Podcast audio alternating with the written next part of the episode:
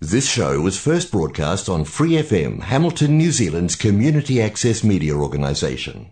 For more information on our lineup of shows and the role we play in the media, visit freefm.org.nz.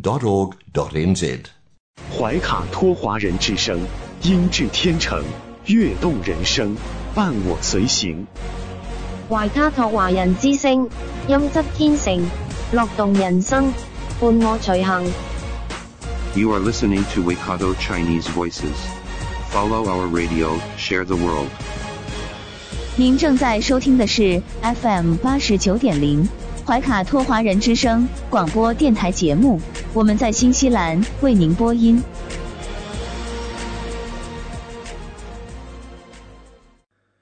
亲爱的听众朋友，感谢您准时守候怀卡托华人之声。我们的节目正在通过收音机立体声调频 FM 八十九点零和微信公众服务号博雅文创为您并机播出。时间来到了二零二二年十一月十五号星期二晚上的七点钟。那在今晚接下来两个小时的黄金时段，将会由我奥斯卡还有我的搭档小峰、轩轩为您共同带来。首先和您见面的栏目是您熟悉的《中新时报》特约播出的读报时间，您将会了解到明天即将出版发行的《中新时报》各个版面的精彩内容。让我们来共同了解。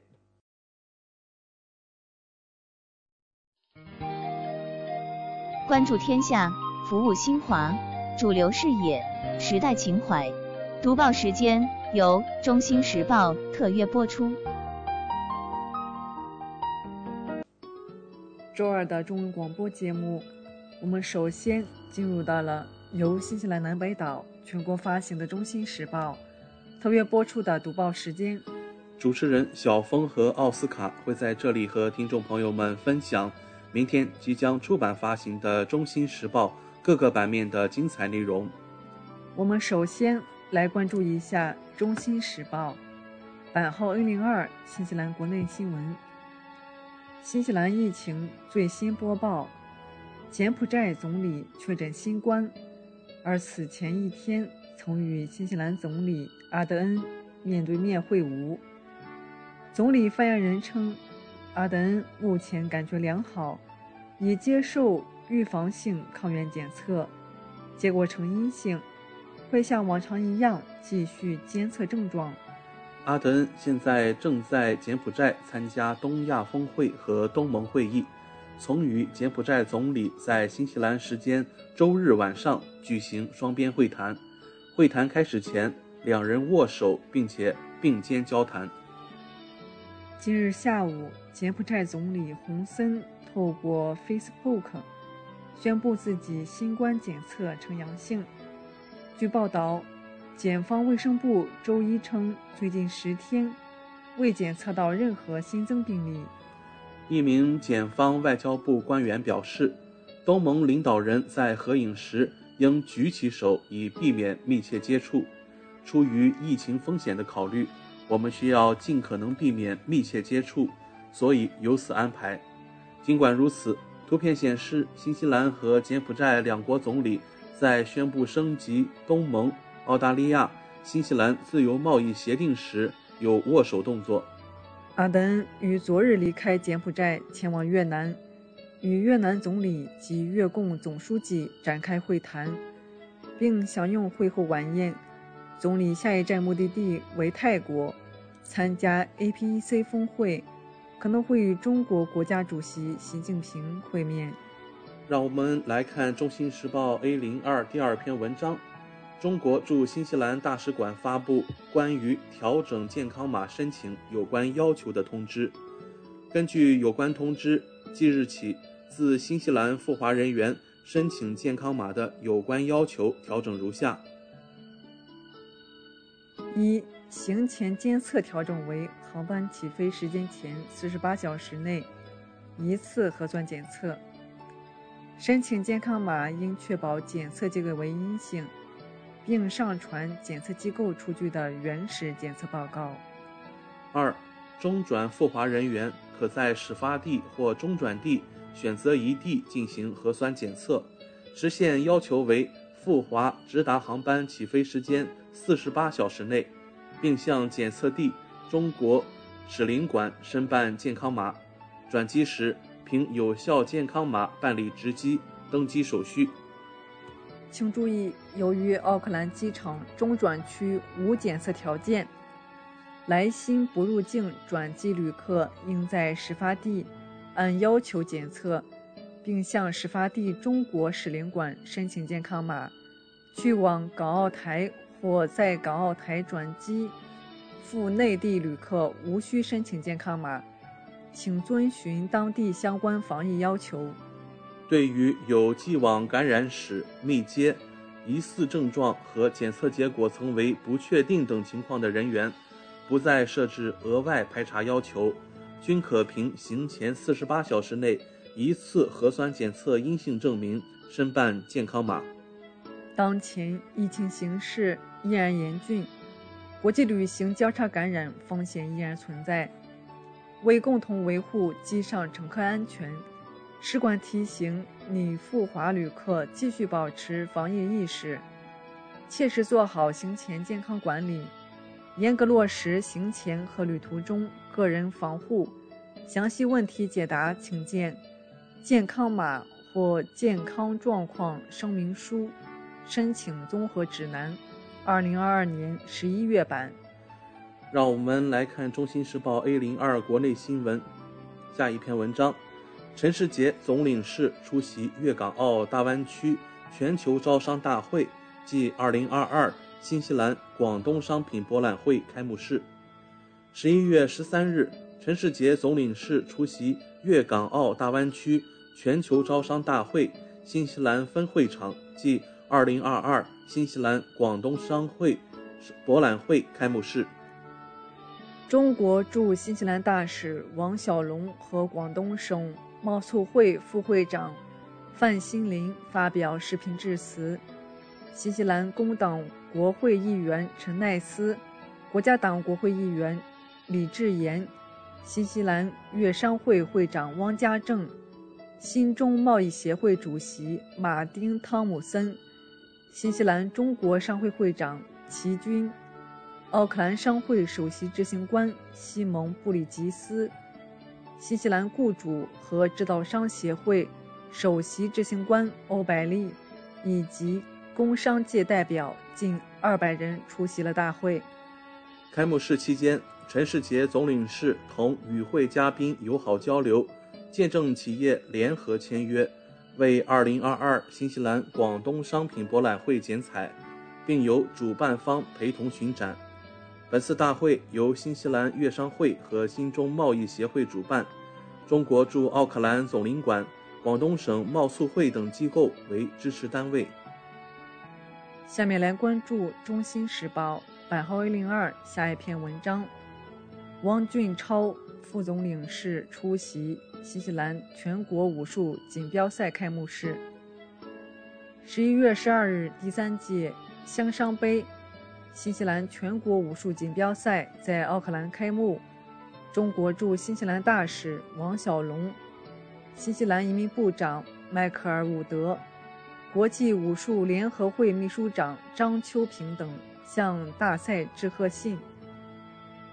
奥克兰总领馆副总领事汪俊超、新西兰功夫武术联合会会长格伦基斯。湖南总商会会长周慧斌、新西兰国会议员海伦·怀特、保罗·格德史密斯等出席开幕式并致辞。新国会议员陈奈斯等为比赛获奖选手颁奖。王副总在致辞中表示，习近平总书记在中国共产党二十大报告中强调，要不断提升国家文化软实力。和中华文化影响力，中华武术海外传播是促进文化自信自强的重要途径。此次比赛为庆祝中新建交五十周年，丰富人文交流，增添新内容。王肯定湖南商会为在新传播中华文化，将武术打造为深化两国民心相通平台所做努力。新西兰全国武术锦标赛。由新西兰功夫武术联合会及新西兰湖南总商会主办，近千名选手及观众参与活动。下面来关注《中新时报》A 零二版下一篇文章：王俊超副总领事出席第二届星光杯气排球赛开幕式。十一月十一日，第二届星光杯气排球赛开幕式在奥克兰市中心体育馆举行。王俊超副总领事、新西兰工党国会议员戴博拉·罗素·陈奈斯、国家党国会议员李志言、马克·莫丘、大洋洲气排球协会主席艾米唐、新西兰华人妇女联合基金会会长车卫星、新西兰气排球协会总会长。李玉波以及奥克兰各界代表近九百人出席。王副总在致辞中表示，习近平总书记在中国共产党二十大报告中强调，人民健康是民族昌盛和国家强盛的重要标志，号召激发全民族文化创新创造活力，增强中华文明传播力影响力，增强实现中华民族伟大复兴的精神力量。气排球运动有助于促进全民健康，弘扬中华精神力量，推动交流互鉴。新方嘉宾积极评价气排球赛在促进新中友谊和人文交流方面发挥的作用，表示愿意鼓励更多当地民众关注赛事。第二届星光杯气排球赛由新西兰华人妇女联合基金会和新西兰气排球协会总会主办。分别在十一月十二日、十三日举办初赛、半决赛和决赛。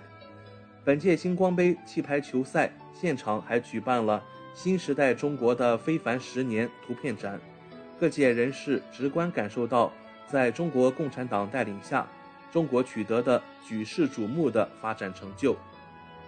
下面来关注《中新时报》B 零二财经版第一篇文章。财长发布悲观预警，明年经济通胀或将加剧。财政部长格兰特·罗伯逊近日对经济发出悲观预警。西太平洋银行近日发布经济概述报告，称受物价和工资压力影响，经济软着陆的可能性越来越低。软着陆意味着经济放缓，但不会崩溃。可推动支出减少，从而有利于抑制通胀。西太平洋银行认为，在工资和物价的双上涨压力下，新西兰可能会面临更加剧烈的调整。对此，新西兰财长罗伯逊称，尽管新西兰经历了艰难的一年，但已经准备好迎接经济挑战。我不认为我们处在一种螺旋上升的局面。因为大多数评论员同意新西兰的通胀可能已经见顶，我们即将看到回落，但不会是西太平洋银行所说的迅速下滑。我真正关心的是全球经济状况。新西兰处在一个相对有利的位置，但我们依然会受到冲击，并渗透到家庭层面。因此，2023年会很艰难，低失业率、低公共债务。这些可以帮我们渡过难关，但在个人家庭层面，部分家庭可能会在下个阶段感到十分困难。当被质疑低失业率对经济的伤害是否大于帮助时，罗伯逊回应：“必须在确保劳工生存和避免加剧通胀之间找到平衡点。”纵观历史，我们也曾看见过类似的通胀时期。多数评论员认为通胀已经预已经见顶，而我们要做的就是小心翼翼地走出通胀。但你也知道，现在劳动力市场竞争激烈。关于失业，我认为当许多其他贸易伙伴预计会陷入衰退时，新西兰的起点相对更强，因为我们的民众有工作。如果你身负贷款且失业，情况会比你有工作糟得多，因此必须要取得平衡。政府、私营企业、雇主都在密切关注目前的平衡状况。让我们来到《中新时报》B 零三留学移民版第一篇文章：父母团聚签证正式重启，新西兰华人期盼已久。本周一，新西兰移民部长伍德宣布，父母团聚签证已正式重启。通过对签证的重启和系统的更新，移民局希望更多的技术移民能够与家人在新西兰定居。更新后的父母团聚签证不仅降低了申请难度，也增加了年度配额。具体要点如下：对于此前已经递交父母团聚意向的申请人，系统将在十一月十四日重新开放。全新父母团聚 （EOI） 从十月十二日起接受申请，首次抽签定在明年八月。在此之后，每三个月进行一次随机抽签。父母团聚签证的年度配额数量从一千份增加至两千五百份，收入门槛降低。如有意为一名父母办理团聚签证，单个担保人年收入不得低于工资中位数的一点五倍，联合担保人不得低于两倍。此前标准为一名担保人不得低于两倍。联合担保人不得低于三倍。另外，兄弟姐妹可以申请联合担保，联合担保最多可适用于六名父或者母，每多担保一人，工资标准相应提高零点五个工资中位数。二零二三年五月，父母团聚移民 EOI 申请将转为线上申请。伍德表示，父母团聚签证正在更新。以便让更多的人有机会申请，并支持技术移民与其家人在新西兰定居。而今天恢复抽取规则是该过过程的第一步。下面来关注《中新时报》四零二旅游版第一篇文章：澳洲游轮八百人染疫，曾停靠新西兰六个港口。澳洲一艘载有四千六百人的游轮爆发大规模新冠病毒感染。船上五分之一人，即约八百人确诊。游轮曾经驶往新西兰，停靠当地六个港口，当局正追查感染源头。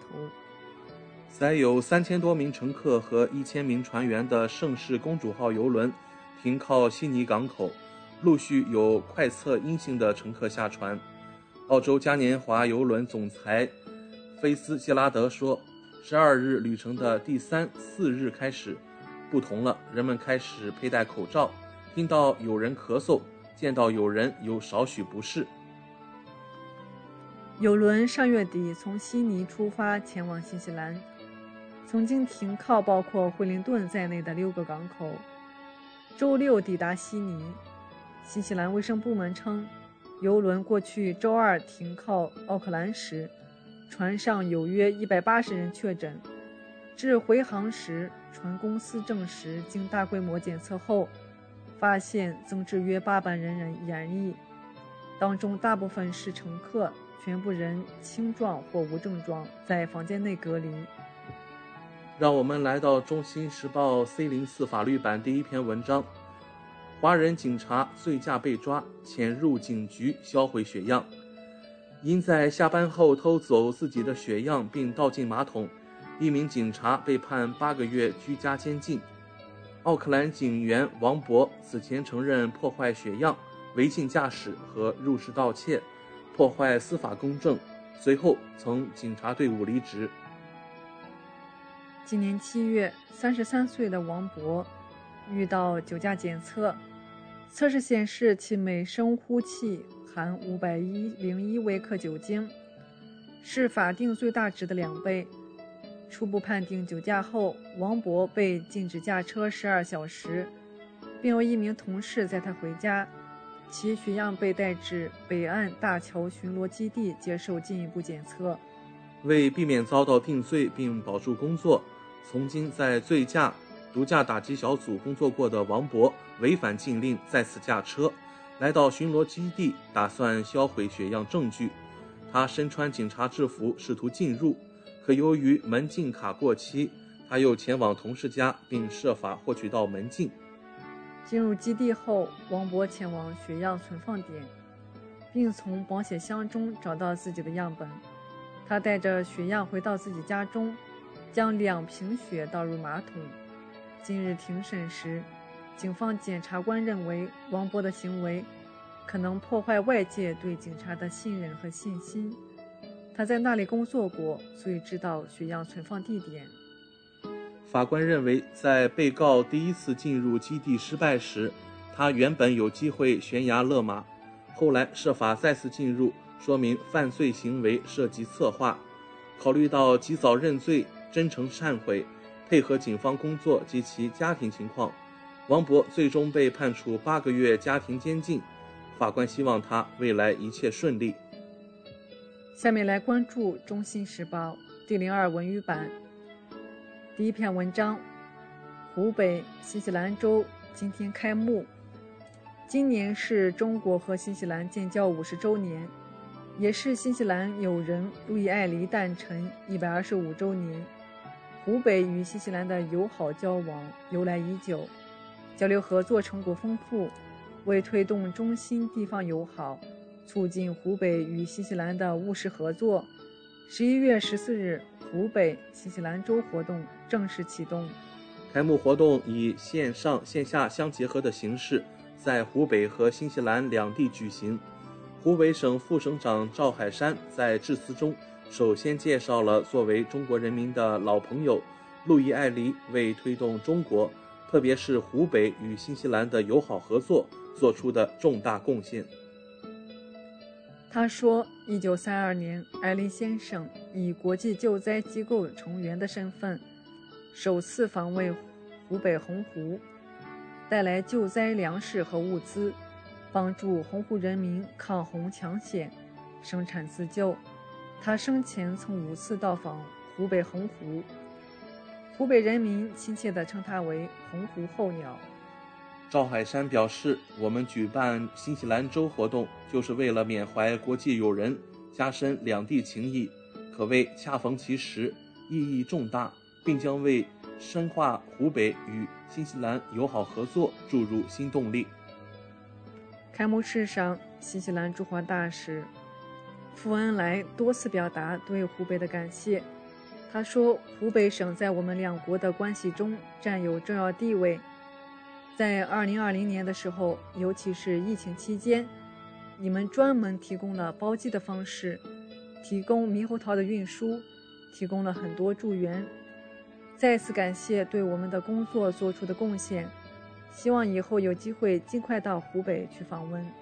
开幕式上，外交部副部长谢峰发来书面致辞。他说：“中国和新西兰互为重要合作伙伴。中新建交半个世纪以来，两国关系长期走在中国与西方发达国家关系前列，双方合作创下多个第一，成为不同社会制度、历史文化、发展阶段、经济体量国家合作共赢的典范。”站在中新建交五十周年新起点上，中方愿同新方一道，发扬争先精神，加强政治互信，深化务实合作，增进人民友谊，推进两国关系迈向更加美好的下一个五十年。谢峰表示，湖北省作为中国的重要省份，在改革开放进程中，同新西兰在教育、文化、旅游、经贸等领域。开展了一系列的活动，书写了中新交往的成功故事。中国人民对外友好协会副会长江江在致辞中表示：“湖北是爱离魂牵梦绕，被当地百姓誉为‘洪湖候鸟’，远飞归家的魂牵梦绕。”一九八三年，爱离筹建的中国工业合作协会就在武汉成立。也由此正式拉开了中国工和运动的大幕。他表示，近年来，湖北省高度重视与新西兰发展各领域的交流合作。湖北省农业科学院与新西兰皇家农业科学院在农业方面开展深度合作。我想，双方之间的交流的丰硕成果，都是对路易埃黎先生最好的纪念。开幕式上，路易·艾黎的亲属莫里斯·艾黎还专程录制了视频，表达对湖北的祝福。莫里斯·艾黎祝贺湖北新西兰州活动取得圆满成功。他说：“相信只要我们发扬路易·艾黎的精神，我们就可以一起努力应对未来的问题。”湖北省外办一级巡视员冯细国主持开幕式。他介绍，本次湖北新西兰州包括有成视频会、高校科教合作云签约、传承路易·埃黎国际主义精神网络直播、路易·埃黎在中国图片展及中心少儿绘画展，以及纪念中心建交五十周年两江四岸灯光秀等活动。以上就是今天读报时间的全部内容。在此，我们也感谢《中新时报》对本节目的大力支持。《中新时报 Asia Pacific Times》，新西兰南北岛全国同步发行。关注天下，服务新华，即刻关注官方微信公众服务号“中新华媒”，在线读报、华语广播、视频报道，应有尽有。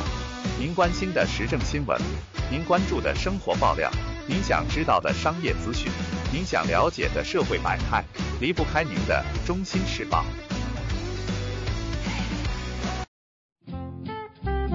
您正在收听的是怀卡托华人之声，调频立体声 FM 八十九点零，这里是新西兰中文广播电台节目。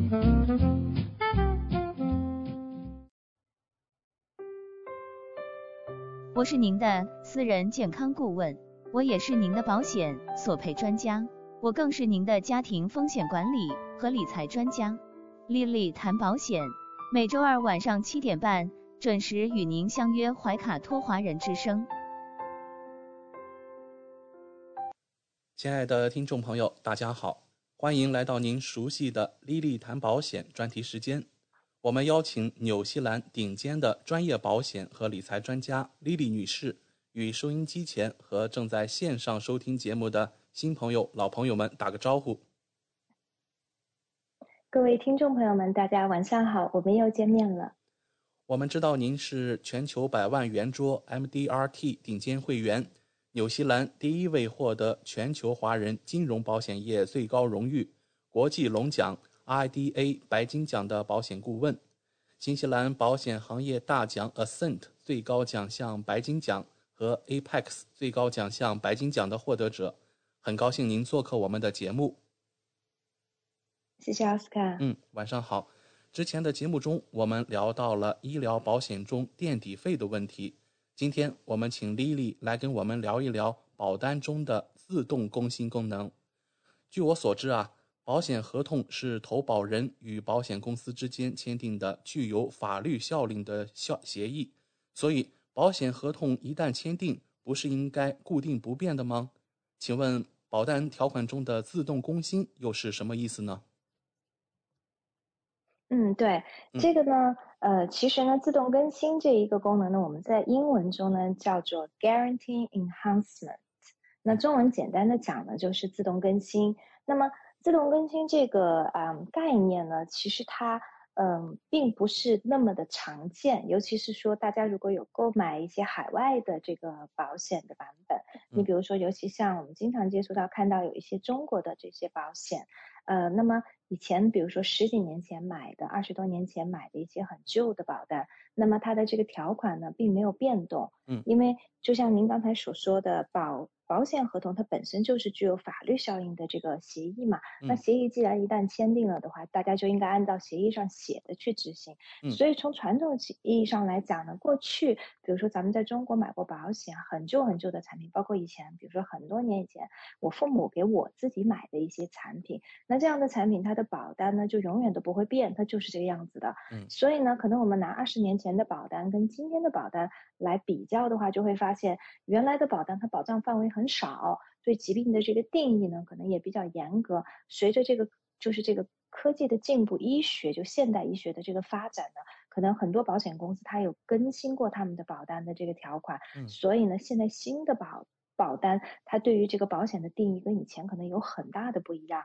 所以呢，这个就提到了一个问题，就是我们的保险，尤其说大多数人购买保险，我们都是长期持有的嘛，对吧？因为保险这个产品它本来就是一个以防一万一的，就是一个转移风险的一个工具，并不是说我们买了一定三五年我们就要索赔。那很多的人可能十年二十年持有保单，他不一定会索赔。所以等到他索赔的时候呢，可能那个时候他保单中对一些疾病的定义，对可以索赔的东西，跟这个跟随这个当时索赔情况的时候，医学的一些定义、医学的发展，它就不一样。所以呢，这个时候呢，就容易造成旧保单呢可能不适用于现在的一些情况。那么，所以呢，现在呢，好的这个保险公司，特别好的保险公司，那像这种呢，保险公司很罕见，它就会在我们的保单中呢加这种自动更新的这种条款。意思就是说呢，我们购买了这个保单以后呢，如果保险公司以后推出新的条款，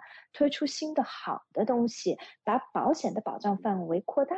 然后把索赔的这个条件，比如说降低，然后呢，让索赔的东西变得更容易、更多的情况下呢，他会免费的把这个新的好的东西给我们旧的客户。那么，在在这种情况下呢，对于我们旧的客户来讲呢，那我们的保险虽然买的很早，但是我们的保单始终处于市就是市场上最领先的这个啊情况下。那么，所以呢，我举个简单的例子，你比如说我自己的保单，那我自己的保单，比如说我买了二十多年了，那我买的这个保单以前呢，比如说很简单，举个医疗保险的例子吧，我买的时候，那个时候医疗的保险呢是不保体检的。我们是不会保体检，体检是写在大免责里面的。嗯，那么后来呢，很多年以前呢，保险公司它做过搞保单的更新，那个时候是 Sovereign 的这个保险公司，因为我自己的保单是在 Sovereign，那么它就加了体检的这个嗯功能，加了体检的保障进去。那我作为旧客户，他也给我，所以我也享受。那么所以我的保险立刻就可以使用，可以做体检。那么这个体检的。这个好的这个嗯体体检的这个 benefit 呢，在这个啊。两个月前呢又做过一次更新。以前呢我们的限额呢是五百块钱，现在呢更新到了七百五十块钱。如果我们有加入 Vitality 的话呢，那么它更新呢之后呢就变成了七百五十块钱。所以我的这个保单呢现在也可以做七百五十块钱的这个体检，所以这是一个很好的。还有呢就是比如说我自己旧的保单，以前 N 年 N 年前我以前买的时候呢是没有这个怀孕生产方面补助的，结果后来呢它更新的时候它也给我了。怀孕生产方面的补助，所以呢，比如说在我生我们家老三的时候呢，我们就可以使用它的这个怀孕生产方面的补助，可以去做这个无创 DNA 的检查等等，这些都可以索赔。所以呢，这个就是我旧保单虽然是没有，可是新的他会给我。还有一个呢，就是使用的比较频繁的就是海外就医。我买保险的那个时候呢，可没有海外就医这个概念。就是保险公司它都不会把你要去海外就医，可是呢，很多很多年以前呢，各家各大保啊这个好的这个保险公司，它都有在它的保单中增加这个海外就医这一部分。那我的保险呢也享受这种 pass back，所以呢，我的保单也拥有海外就医。如果我现在就拿着我的旧保单，我想要选择性的去海外做手术做治疗，那么我的保险也是会赔的。那所以就说这个呢，在这个啊，我们在讲到这个自动更新呢，是保单中一个特别特别特别好的一个条款，就是因为说我刚才提到的，我们买保险的时候呢，这个合同无论是怎么样的，它是根据当前的这个情况、保险这个环境、医疗医疗的定义去制定的。那么十年、二十年、三十年之后的话呢？那很显然会发生很大的变化，尤其对疾病的定义，尤其对这个索赔的很多的东西。那么，所以如果保险公司能够在保单中加一个这种 guarantee enhancement，就能够保证我们作为旧客户永远享受到最新最好的东西。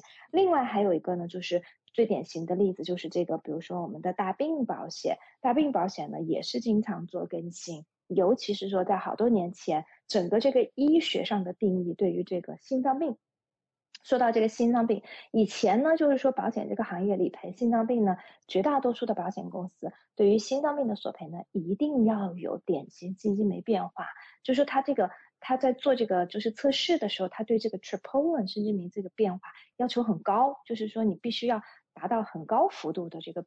变化，那么问题就在于是说呢，随着这个医学的这个发展呢，它这个在测量的时候呢，我们叫做 clinical definition，就是就是这个临床的定义中呢，就发现是说经历心脏病的人，他不一定他的 troponin 的这个经肌酶的这个变化的幅度能够达到那么大。那么如果按照保险公司的定义，它就算不上可以索赔，就按照它原来旧的定义。那可是医生又会说你这是得了心脏病，所以就会在索赔的时候造成一个误会误解。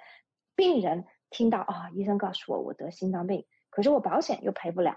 那保单中又写我会理赔心脏病，可是索赔的时候又发现我是赔不了的。那其实呢，在这一点上呢，就是整个这个保险行业就意识到，所以好的高端的保险公司呢，在啊好多年前就已经更新过他们心脏病的定义，就完全心脏病的定义符合 clinical 的这个 definition，就临床定义。那么就是说，这样的话就不容易产生误会，就其实也变相来说是心脏病变得容易索赔。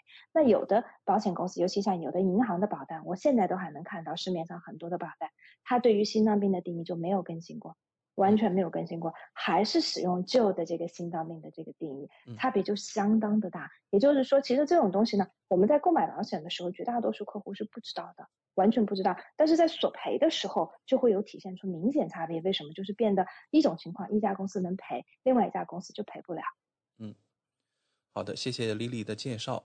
那听众朋友或许会有这样的疑问：保单中的自动更新会导致我的保单条款变差吗？我原来保单中旧的一些好的条款会不会被取消呢？对这个问题呢，也是有的客户他会问到，因为有的客户认为是说，既然是说呢，我们这个保单的条款能够做变化，那你就是可以把它变好，对不对？那会不会变差呢？那也就是说，我这个表保单的这个条款好像听起来没有保障，是不是？就是你既然能变好，你是否能把它变差呢？有没有可能我原来买的东西更好，然后呢，随着你索赔的这个啊数据索赔的经验出来，你发现比如说有一部分的这个，比如说你的。定义是错误的，或者这种定义导致索赔特别的多，那你就会要更改。更改之后，你会不会把我原来好的东西给去掉？好，这个问题呢，其实非常非常 relevant。因为呢，实际上来讲，我们在讲到这个自动更新呢，就会讲到另外一个概念，另外一个概念就叫做 guarantee policy wording，就是保证这个保单定义。那么，如果好的保单中呢，它也会有保证保单定义，也就是说呢，它会保障你的这个保单的定义呢，不会往差的走。嗯，这一点就很重要了，就是它不会去把你的这个里头好的东西给去掉，同时它还会给你添加自动更新，就是更新更好的东西。也就是说呢，好的保险，现在市面上最好的保险公司呢，它的保单的定义是，如果我们在索赔的这一刻，我们来两相对比你旧的保单的定义跟新的保单的定义，两者总取最优，永远取对你来说最有利的。那这个是不是就很好？永远我们大家都能够拿到最好的东西。如果我旧的是更好的，那我就保留旧的；如果是新的是最好的，那我就是取，那我就是取最新的这个版本。所以呢，这种定义其实是最好的，因为两者中无论什么时候来做对比，我都是取最优的。因为实际上我们在这个行业中就有遇到是说有旧的这个保单中比较好的东西，随着这个时间的推移，保险公司这个索赔的，比如说。索赔特别多，亏钱亏的特别多，他就会更改这样的定义，他就会把它去掉。我举个很简单的例子，激光视力矫正手术，那这个东西呢，大家都知道它保不了，但是大家知道吗？以前是可以保的，以前是有保险公司是可以保的。我们见到以前很旧的保险，Sovereign 的非常旧的这个保单就可以索赔激光视力矫正手术，这个就是很有意思。可是呢？其实从基本上从我做这一行开始之后出的新的保单都没有看到任何公司可以去理赔激光视力矫正手术。我们近视眼要做矫正赔不了，现在都赔不了。所以像这种好的这种东西呢，它就是随着这个时间的推移呢，因为保险公司也意识到可能制定保单的时候呢，这个愿望是好的，可是索赔数据出来很吓人，所以他们就改了。还有的旧的这种保单，我能看到比较好的呢，你比如是说客户没有索赔，然后呢每隔十年返还。比如说一半的保费，像这种东西，然后呢，使用于特别健康的这种客户，包括年轻人的客户也会，因为就相当于说你的保险交了，我说我还可以把钱退一部分，大部分给你。那我之前就有客户拿回来自己以前的这个保费的，所以像这样的东西也是就没有了。随着这个市场这个发展之后呢，它也就没有了。然后呢，还有就是呢，我们其实也能够看得到。保险呢，就是有保险公司，市场上有保险公司，他会把这个客户的保单变得更差，就是因为他这个客户的这个保单里面呢，他没有带这种保证 guarantee policy wording，就是保证我的这个原有保单的版本的这个定义。那么比较典型的一个例子呢，就是在医疗保险中呢，我们经常能看到 Southern Cross 的这个保单，南十字星的保单。因为呢，我们之前有帮客户索赔的时候呢，就遇到过这种情况。我们的比如说啊，南十字星的客户买了有十几年、二十年的客户，那以前也索赔过同样的问题。然后呢，结果在啊去年的时候呢，索赔这个住院住院补助。以前呢，他这个住院补助呢是会赔一百块钱一天，就是。住公立的这个医院，住在里面还有个住院住院补助，很多保险公司都有，有的公司赔三百块钱，有的公司去赔一百块钱。那么这个客户呢，之前就索赔过，好多好多年前就索赔过，那个时候住院就赔了，就每天是赔一百。所以去年的时候，理所当然的客户也想要赔，对不对？因为以前赔过，可是的话呢，在去年赔就赔不到了，为什么呢？是因为南斯基金公司把这一条给去掉了。哦。把这一条给去掉了，所以当我们跟客户解释的时候，客户就非常不理解，说为什么保险公司他能够就自己就把这条去掉了呢？他也不经过我同意，那为什么呢？就是因为它的保单中有这么一条，我们可以更改你的保单。嗯，但是所以呢，就是说这个就是保单中它会有这样的缺陷，对，所以就说我们在。购买保险的时候呢，有的时候呢，当然是要综合的去考虑。但是呢，很重要的一点呢，就是我们其实要看一下这个公司它的 track record，就是它在索赔，它在怎么对待旧客户，尤其是这个公司怎么对待旧客户，非常非常的重要。因为我刚才也提到了，我们的保险都是长期持有的，十年、二十年、三十年，甚至一辈子。很多的人他可能到了二十年后开始索赔大一些的东西，慢慢就越来越多，越来越多的索赔。如果那个时候发现我们的保单不好，要来换是根本来不及的。所以呢，看保险公司怎么对待旧客户，就是当他更新的时候，你比如说他推出更好更新的东西，他会不会都给旧客户？因为你可以你可以想象，如果保险公司给旧客户，对他来说他会马上面临很多的索赔。因为这个东西以前旧版本是不保的，但是我现在马上又给所有的旧客户，旧客户交的钱还是他们原来旧的这种 rates，并没有改改变。虽然大家涨价，因为医疗通货膨胀的原因，大家都涨，可是对于旧客户来说，他本身的保单是以前买的，所以你马上给他，比如像体检这样的东西，你马上就给旧客户，那马上他就可以索赔，对不对？那对保险公司来说，面临的就是很多的索赔，立刻就可以去做，尤其像体检这种东西又没有门槛，所有人都可以去做，可以去做。这个啊体检，嗯，那么在这种情况下，你看一个公司怎么样去对待旧的客户，你就能够知道这个公司它的其实索赔的理念到底有多好。因为大家买保险不要光去比价格，也不要光去看字面上哪个公司的哪一条，就尤其是说我经常看到，比如说某有的保险顾问说某一个公司就一条特别好，其实光看一条没有用。为什么？因为往往像这种挑出来一条去做比较的，不是所有人都能够用得到的。你要看就是整个的全面去看，说这个公司它索赔是否好，尤其是说它在保单怎么样对待旧客户，包括涨价也是一个很重要的。你看就是，嗯，之前应该是在今年初吧，今年初，呃，Partners Life 公司对它的这个风险类的产品做了很大的一个调整，当时在这个所有的这个金融的杂志上都有说。那么我们就会有接到是说有的客户他之前比如说买的这个公司的产品，然后一下子涨很多很多，那这些客户很多就会觉得说很难承受。但大多数这些客户就算来找我们，我们也帮不上忙。为什么？因为你也不能够换，因为身体上出现问题了，那你怎么办呢？你没有公司愿意接收你，那你就只能待在原公司。我们也是劝这些客户，那有的时候没办法。你就只能待在原公司，待在原公司，他又觉得非常非常的贵，因为同等类型的产品，它比别人的要贵出，比如说百分之三十或者更多。那尤其在额度买的高的情况下，那就更贵了。对，所以呢，这个就是保险呢，一定是一个看要一定要看长期。我们在选择公司、选择保险计划、选择保险顾问，一定不能短视，因为就是这个产品一定是一个长期的。所以，通常来说，一般保单自动更新时都会做怎样的调整呢？能否请 Lily 给我们举几个例子？对，保单的更新呢，它通常的调整呢是第一个增加新东西，就是原来不保的，现在可以保进去，这是第一种调整。然后呢，第二个调整呢就是更改定义，让这个索赔变得更容易，这是我们通常看到的。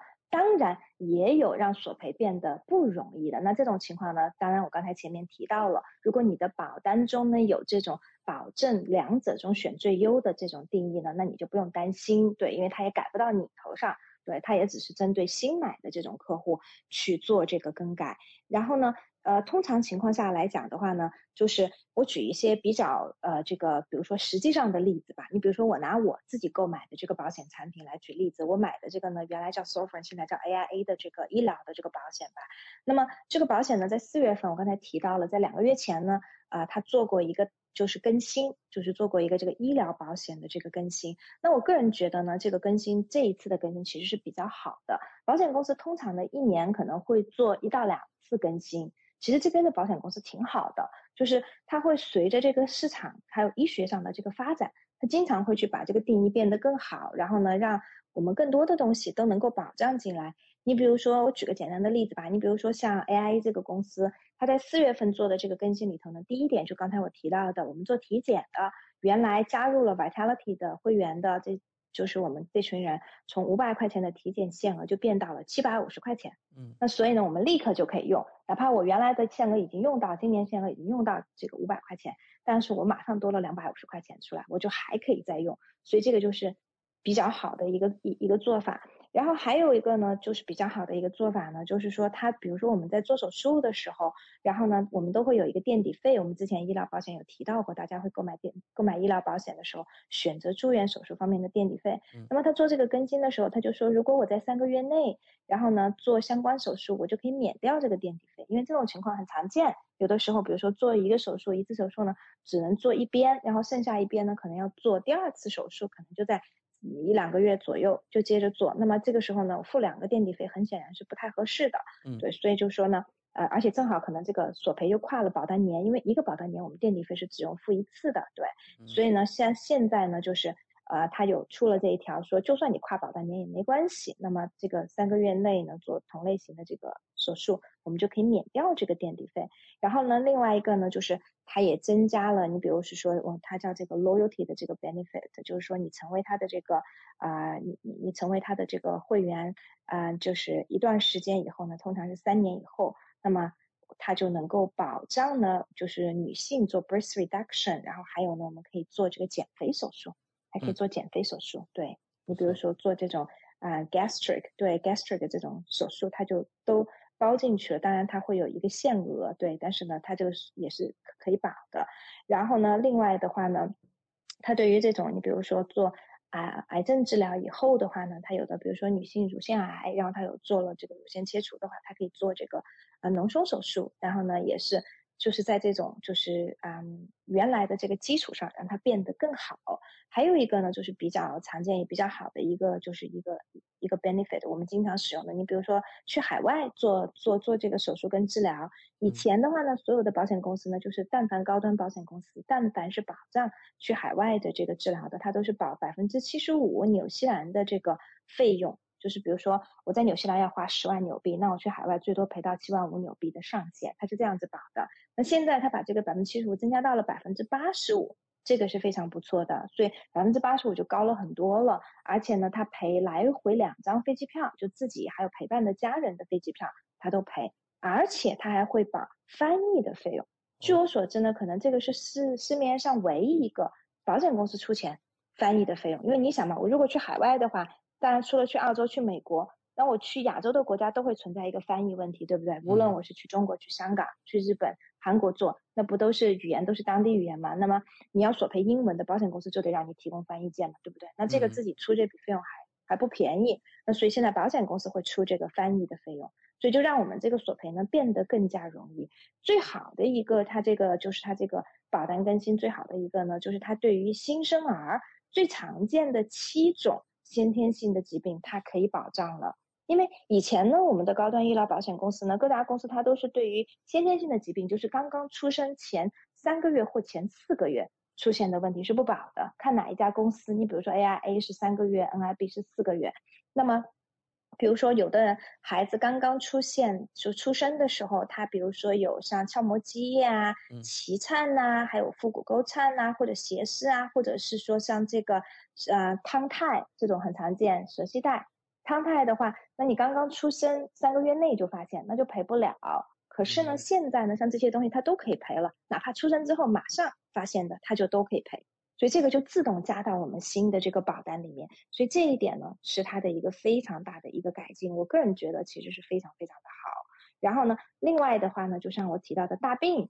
比如是说它的改进中，我看到的特别好的就是 AI 这个公司在新冠之前，新冠的出现的半年前，半年多之前，它其实加了一个兜底条款。我记得我们之前在节目中有提到过，它的兜底条款就是无论这个疾病是叫什么名字，是否在大病的这个 list 里面，只要够严重，它就都赔。那当时保险公司加这个呢，它的用意是很好，它就是希望是说，就算这个疾病不在我们列出来的大病的名单里面，但是你只要够严重，影响到你跟家人的生活，我们就应该赔。但是保险公司并不知道，它加完这一条之后，半年多之后就出现了新冠。很有意思，然后呢，新冠就其实新冠本身这个疾病就不在大病的 list 里面，但是呢，你新冠只要够严重，那么就可以配，符合大病的条件，它就可以配。所以呢，这个就是我们经常保单更新中能够看到的，保险公司会做这样的调整。嗯，好的，感谢丽丽今晚带来保单中自动更新功能的精彩介绍，和听众朋友分享了最新的业界资讯。选择丽丽就等于选择了一位私人健康顾问。保险索赔专家、家庭风险管理和理财专家，再次感谢您今晚带给我们的访谈节目。谢谢奥斯卡，谢谢大家。如果大家呢对自己保保单呢是否带有自动更新的这种功能呢，大家可以下来呢私下跟我联系，通过添加我的微信，搜索我的手机号码零二一八九六三五八，或者我的微信 ID N Z L E E L E E，可以单独跟我咨询。嗯。谢谢丽丽，我们下周老时间和大家空中电波再见。嗯，大家下周见。跟丽丽买保险，关键时刻从来不会让您失望。听众朋友不但可以在每周二晚间七点半收听到丽丽在怀卡托华人之声的专题节目，还可以在每周出版发行的《中心时报》财经、保险、金融版面找到丽丽的专栏文章和联系方式。我是您的私人健康顾问，我也是您的保险索赔专家，我更是您的家庭风险管理和理财专家。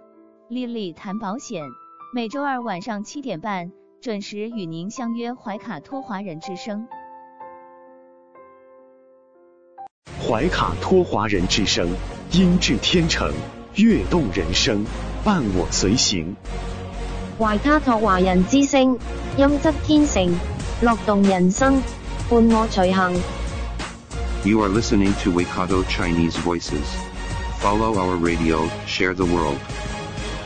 您正在收听的是 FM 八十九点零怀卡托华人之声广播电台节目，我们在新西兰为您播音。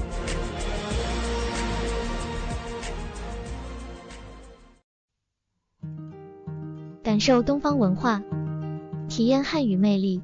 怀卡托华人之声电台主播轩轩主持，中文了不得，让您足不出户，感受地道中文，轻松学汉语，快乐中国行。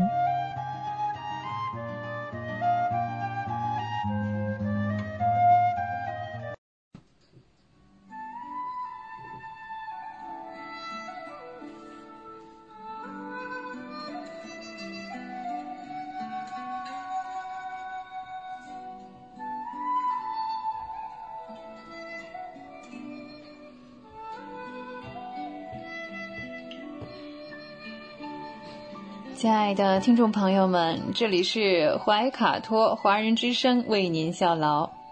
接下来呢，是轩轩为朋友们带来中文了不得。无论在祖国还是海外，熟悉的乡音总是让人感到温暖亲切。中文不但博大精深，而且好学好玩，很有趣。比如我们这个小栏目的名字“中文了不得”，还可以说不得了，更可以说了得。像这样的排列组合方式，在全世界的语言中恐怕是独一无二的。在每期节目中呢，我们一起来聊一聊中国文化常识。此外呢，再介绍一些中文学习的知识点，像重点啊、难点啊，两者相结合，可以活学活用，事半功倍。好，在上一期的节目当中呢，我们聊到是中国古代历史发明呢。交通工具这一部分，我们还聊到了钢，金属轴承啊，叫做钢。近来呀，在陕西临潼县发掘到的秦代铜车马，真的是制造精美啊，饰纹上刻画雕镂的都十分的纤巧，而且呢，这个窗叶开合也是玲珑剔透。司马这个矗立呢，更是非常的传神。我们要说这个秦代的铜车马，不仅是当时的一个我们叫做模型哈，更是一件稀世无比的精美的铜制艺术品。那早期的车子呢，因为这个要求要平稳啊，不容易呃倾倒歪倒啊，都是双轮的。独轮车的发明啊，比这个双轮的要差了一千多年。在公元的两百三十年间，那时候还是三国时代。据说呢，诸葛亮在山地行军，那用普通的这个车子在载运粮食啊，哎，很麻烦的啊，不太可行。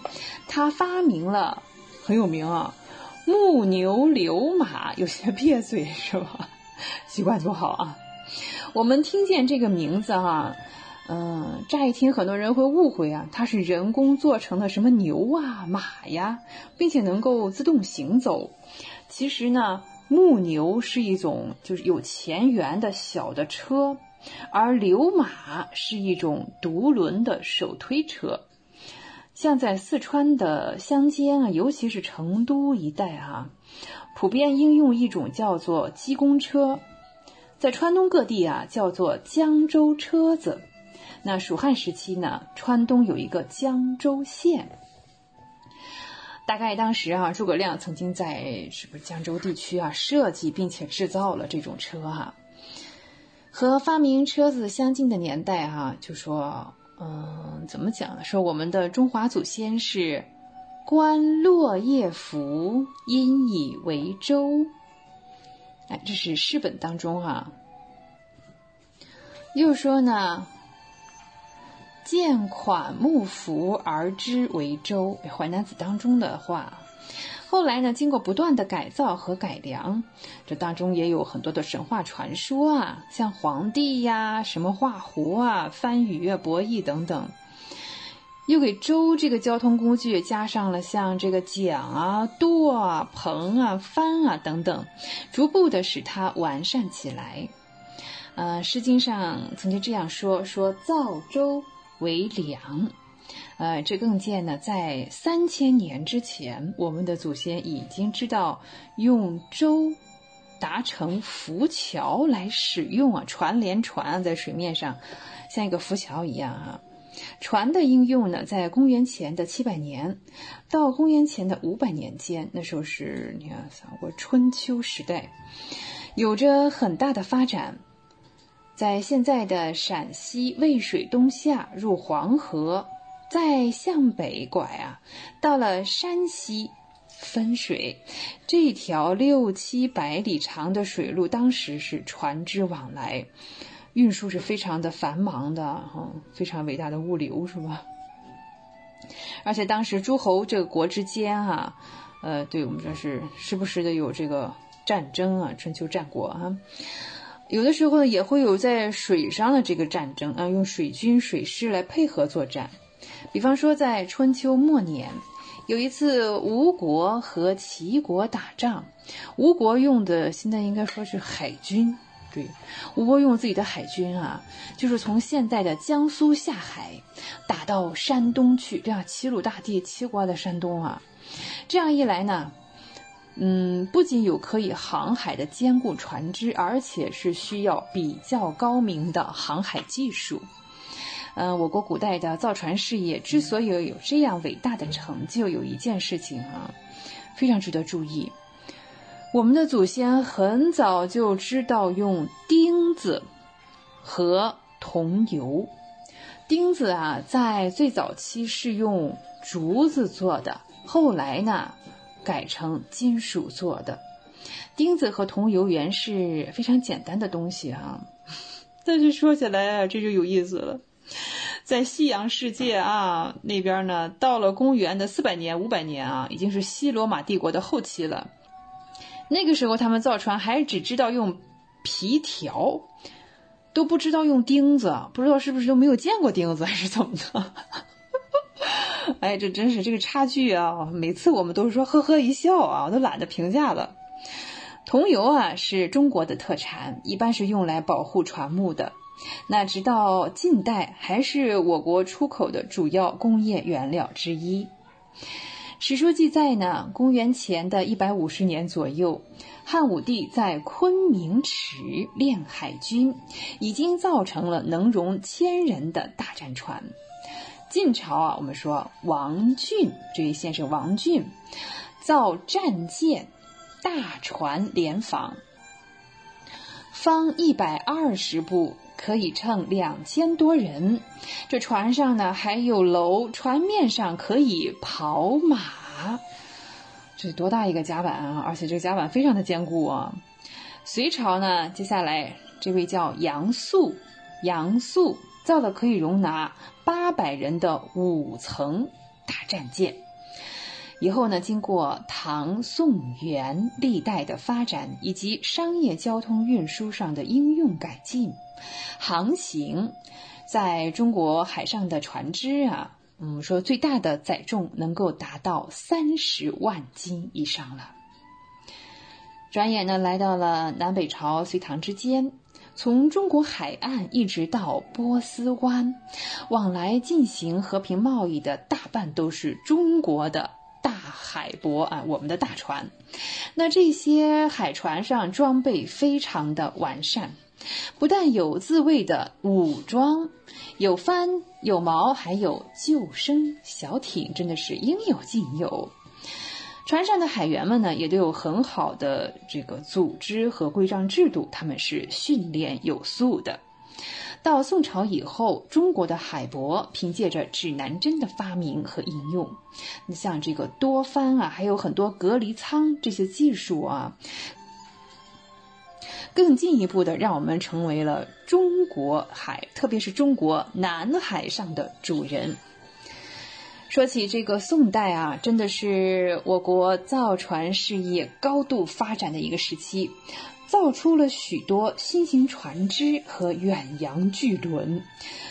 这个期间啊，不只是官方啊，不仅是国有企业在造船，民间呢也是根据自己的用途啊，嗯，也在造船哟。对，像形状、设备不同哈，嗯，也是造出了成千上万的新型的船只，充分展示了我国古代劳动人民的才智。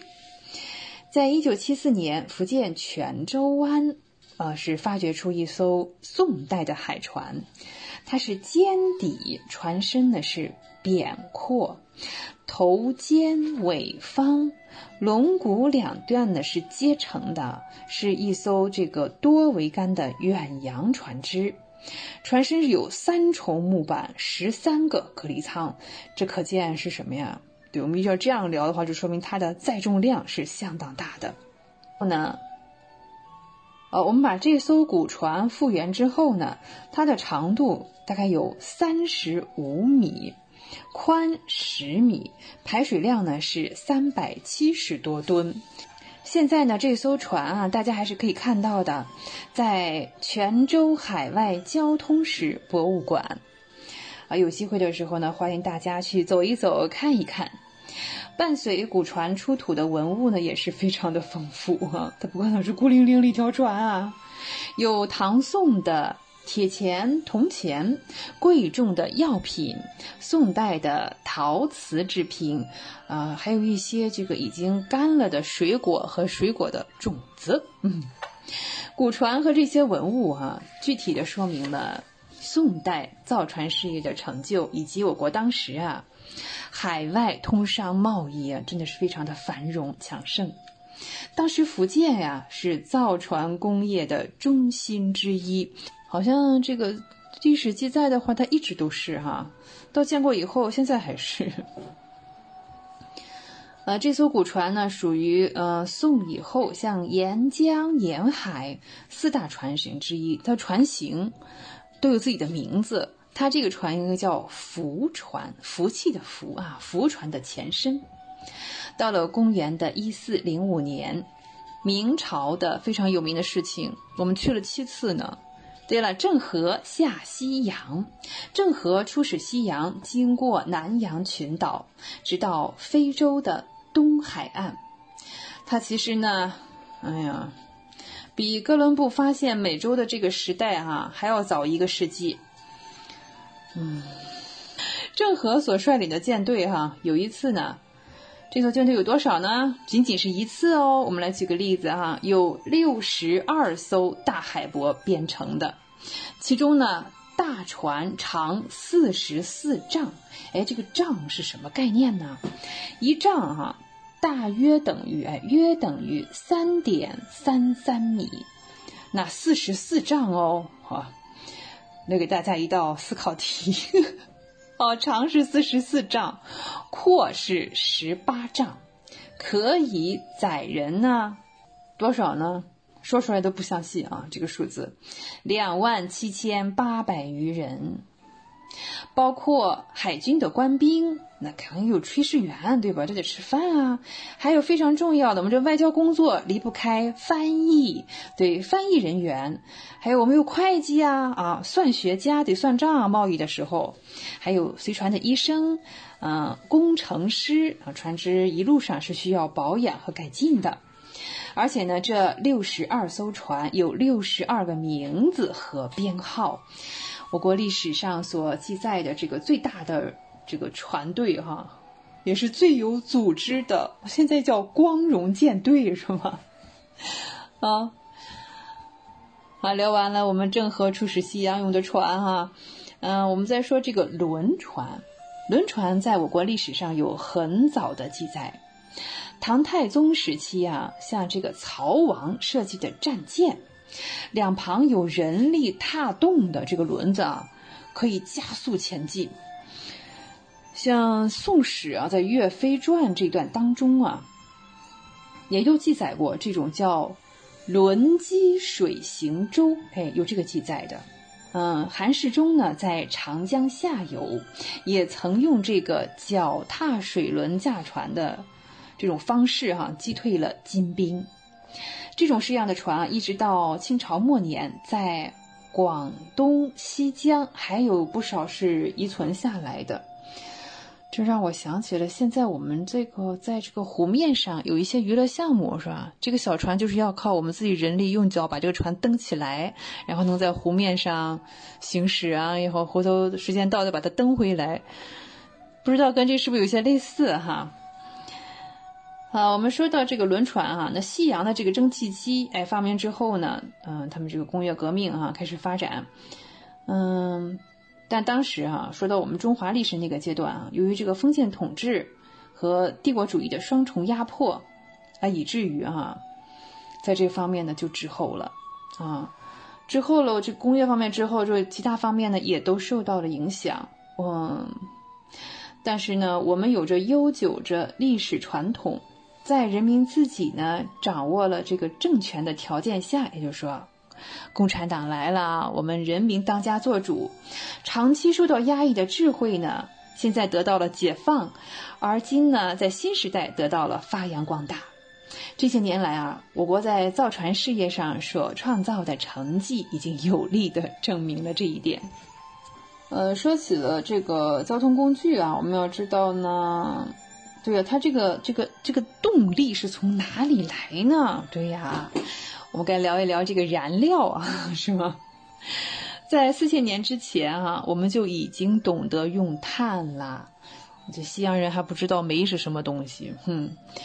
啊，据说在这个《物源》哈，还一是一本书，然后《通鉴》当中相传哈，呃，这个是叫祝融发明的啊。和这个火和炭有关的。《汉书》的地理志当中说：“哎，于章郡出石，可燃为薪。”于章郡在哪里呀？哎，就是现在的江西南昌附近。这是中国发现煤的第一次记录。还是这句话啊，于章郡出石，可燃为薪。哎，这个石头可以可以燃烧啊。好，发现煤了，这是最早的记载，这是在公元前两百年。好，公元前两百年啊，我们就这个 开始使用煤了。但是西洋人知道煤是马可波罗来了，记他的记载当中，马可波罗说一种黑色的可以燃烧的石头。很显然不知道煤是什么东西啊。啊，好，我们继续聊啊。《水经注》当中呢，也有一段关于呃这个煤矿井的记载。呃，叶县冰井台井深十五丈。哎，我们刚才聊了啊，一丈是大约三点三三米。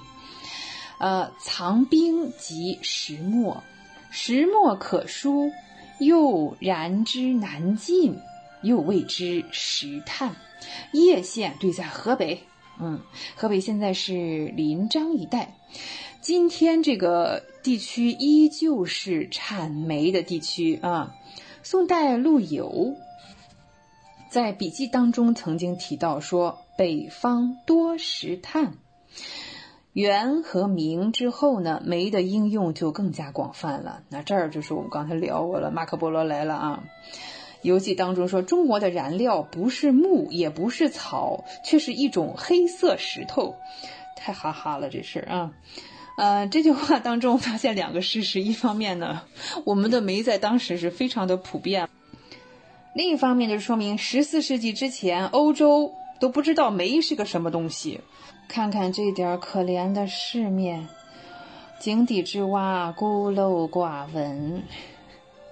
好，在发现煤的同时呢，在现在陕北啊，叫延长，还有甘肃酒泉一带啊，这个延长啊，在古代叫做高奴县，也是发现了一种可以燃烧的黑色的油。你说这是什么呀？就是石油啊！对，那个时候我们不叫它石油啊，古代不叫石油，叫石漆。哎，油漆的漆，感觉它像油漆一样稠稠的啊。嗯。在汉代之后呢，呃，四川呢为了开发盐井，那凿井其实时不时的也会凿出石油来，啊，有意思哈。所以呢，我们再来看哈，天然气，其实呢，我国天然煤气这个发现啊，比石油更早。有一本书啊叫《华阳国志》，说当时哈秦始皇时期，那是公元前两百二十年左右了。四川一带呢，就发现了火井，就这个井啊，它里面的气燃烧了，自己往外喷火，这不就是天然气吗？所以在汉代初年啊，火焰非常的旺。嗯，到了汉末，嗯，那就是公元的一百六十年左右啊，一度呢，这个火又微弱下去了。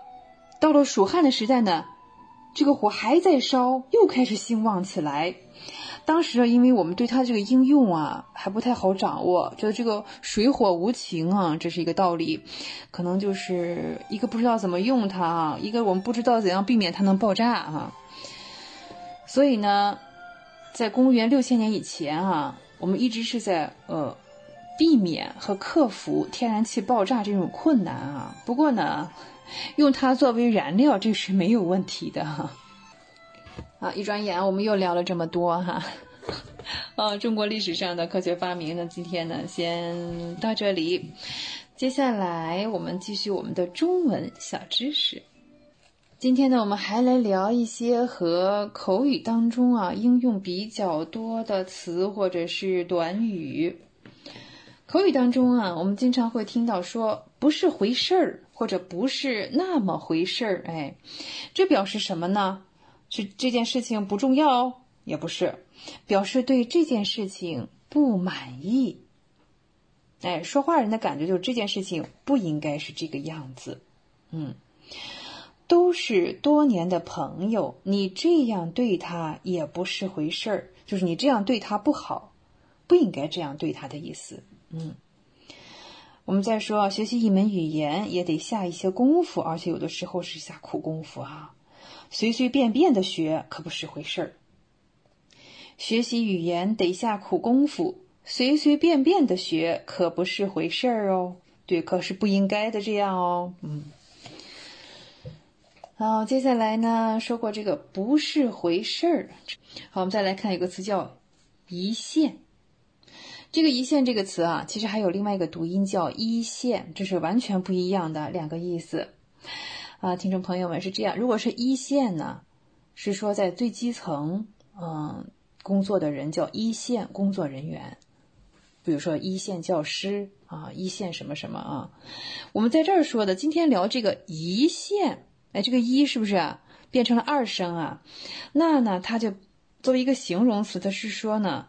极其细微、极其微小的意思，比如说一线生机、一线机会、一线可能、一线希望。哎，我们说是这个一线啊，不是那个一线哈。呃，这个音调一变，意思完全不同。好，嗯，我们还是有请我们的 VIP 小白，小白，奶奶奶，哪怕只有一线希望，小白也要努力去争取。哪怕只有看一线对希望，小白也要努力去争取。好，我们再来看哈，还举个例子啊，说近年来啊，市场上出现了很多这个新技术啊，呃，这让企业的发展获得了一线生机。嗯，市场上出现了很多新技术，这让企业的发展获得了一线生机。哎，虽然很小，但是是一个希望，是一个机会。啊，聊完了这个一线啊，呃，有的听众朋友是说这个口语知识怎么都这么短？是的，应用到口语当中之后呢，我不做那些繁杂的解释哈，嗯，想让大家就是举例子哈，就真通过口语的例子来理解哈。我们再来看一口语当中经常用的词哈，叫越发，越发就是越来越怎么样的意思，表示更加，更加。嗯，越发后面经常是跟这个像这个形容词啊、动词啊、动词短语啊都可以，加上否定的形式也行啊。越发不什么什么。嗯，我们想，哦，南半球现在是温暖的天气是吧？嗯，在北半球啊，今年是十一月，我们已经立冬了，按照中国的二十四节气哈。立冬之后呢，天气越发冷了。啊，你看我越发后面跟了一个形容词是冷，是吧？就是天气更加冷了，这个意思。嗯，立冬之后天气越发冷了，所以口语当中呢，我们会用越发，不会说是更加，更加就用的少一些了，更加可能写的时候我们用的更多哈。好，还是举例子哈，嗯。好，现在是周末的时间，现在不抓紧时间玩儿，往后越发没有时间玩了，是吧？周末不抓紧时间玩儿，往后越发没有时间了，真的是这样哈。嗯，好，我们再来是一个否定形式的哈，举个例子，呃，听了妈妈的话，小白越发不高兴了。可能是妈妈这个说的比较多啊，唠叨起来了。听了妈妈的话，小白越发不高兴了。嗯，啊，这是口语当中的越发。接下来啊，再来看一个词，叫多了去。哎，口语当中可能还加上一个了，多了去了，多了去了，表示很多很多的意思啊，要多少有多少哈。啊，我们看在旅游当中呢。比方说北京这个城市哈，这个恐怕三天五天是不可能完成的啊。所以你看这个三五天怎么够？北京可以参观的地方多了去了啊，太多了，三五天是不可能完成的。三天怎么够？北京可以参观的地方多了去了。啊，还有像小白，还是小白来哈。小白最近有了新的收获，他感觉自己没见过的事情多了去了，见了新世面了。小白感觉自己没见过的事情多了去了啊。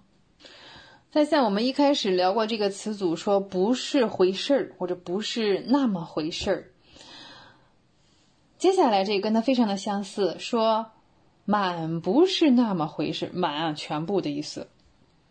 满不是那么回事，这是一个词组了，就是说呢，完全不是我们所呃预想的，我们想得到的，嗯，不是我们所认为的那个事情哈。比方说，有些人就是说一套做一套，不讲信用，对吗？对，有的人说起来很好听，做起来就满不是那么回事儿了，嗯，完全不一样哈，根本就做不到。再说啊，别人告诉小白这是一次研究技术问题的会议，小白去了，发现满不是那么回事儿，不知道是什么会啊，乱七八糟哈。啊！别人告诉小白，这是一次研究技术问题的会议。小白去了，发现满不是那么回事儿。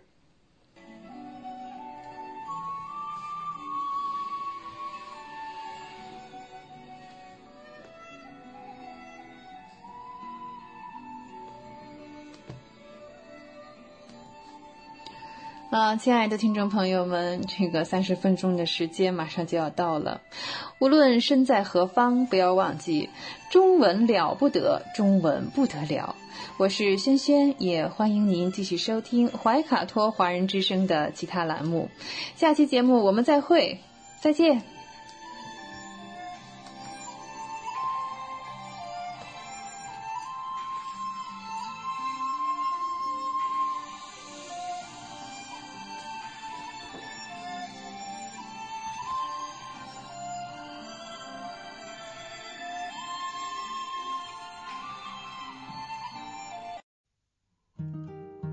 感受东方文化，体验汉语魅力。怀卡托华人之声电台主播轩轩主持，中文了不得，让您足不出户，感受地道中文，轻松学汉语，快乐中国行。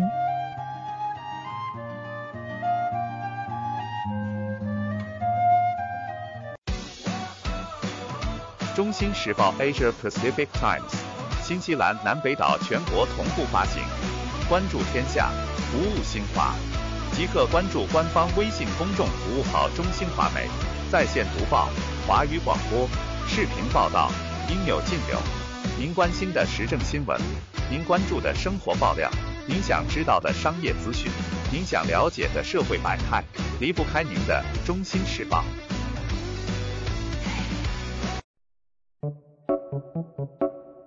垂直入戏，深度沉迷，欢迎收听《垂直入戏》，我是纪录片导演魏丹。这里是由故事 FM 出品的内容种草栏目《垂直入戏》。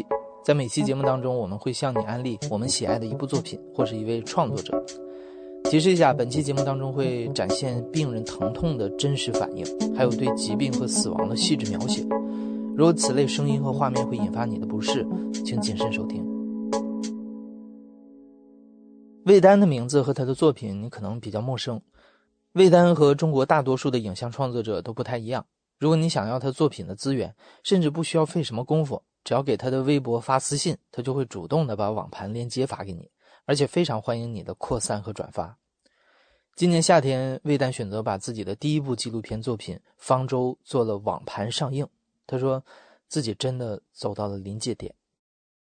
就是因为在今年年初到现在到七月份，我一直这大半年我没有任何的收入，然后就住在我回到老家住了两个月，然后又回到我妻子岳我岳母家住了两个月，然后这期间就很矛盾很迷茫，我不知道去做抖音还是去去房地产去卖房子，还是去做什么行业，因为我需要继续的生活。所以说就很迷茫，但是这些事情也都并不是我发自内心想做的，何况我还背着一些外债，然后我就想我自己现在能做什么，我有什么。上一部电影《母父之外》走了四年的审查，如今还在过审，还没有结果，所以说手里能用的就只有《方舟》这一部纪录片。当然，比较好的是，他已经在国外获了一些呃纪录片界的比较重量级的奖项吧，或者认可。呃，我就想，也许这是一个好的机会，能打开我被动的局面。有一天晚上，我就想到了网盘上映这样的一种方式。我觉得它既可以去让更多人知道这个影片，看到这个影片，一另一方面，也许我还能靠它来能够回收一些呃资金来支撑我的补贴我的创作和生活。所以说，我就决定有了这个想法，我就决定这么去做。对于像魏丹这样年轻的独立导演，作品版权既是收入来源，也是底线。他的这一行为也引发了一些争议。之前也有网友跟我说：“你艺术电影不应该如此的卑微的去，呃，面对观众，反而更应该有自信的去面对观众，而不应该用这种非这么如此卑微的方式。”但从我从我角度来说，其实无所谓的，只要能让观众看到，不管他是在电影院也好，在手机上也好，在电电脑上看到，我觉得都是一样的。尤其现在这个时代，在一个国家，在一个电影工业体系里边。出现这样的一种形式的发行，或者说自发行，它是一种非常扭曲的畸形的一种形式。它其实反面也印证着这个电影生态的扭曲，或者说不健康。因为你的才华怎么样，或者你拍的怎么样，和你这个如何去宣传让别人知道你这个其实是不冲突的。因因为现在在中国有很多其实有才华的创作者，我认识的也有一些，但是就是因为像我自己过去也是这样。就是因为不愿意去推自己，或者说也没有人在意你，没有人会去推你一把，所以说很多有才华的导演、创作者，他们就就真的就埋没了。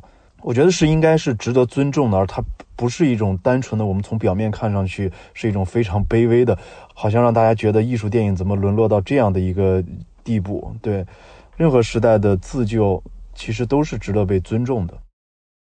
方舟拍摄于二零二零年。恰好也是一个关于拯救的主题，故事围绕着魏丹的姥姥张秀华，她人生最后的一段时间里，她的儿孙们是如何尽力挽救她生命的故事。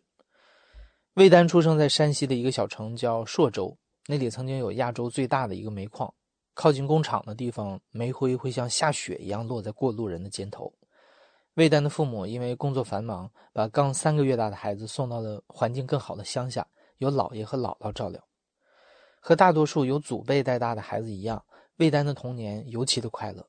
他记忆中的老家是整齐的院落，有坐在门口抽着烟的姥爷和在厨房里忙前忙后的姥姥。所以，当母亲打电话通知魏丹姥姥病危了，当魏丹走进那个病房，看到那个已经骨瘦如柴躺在病床上的姥姥的时候，魏丹感到了一种极大的错乱。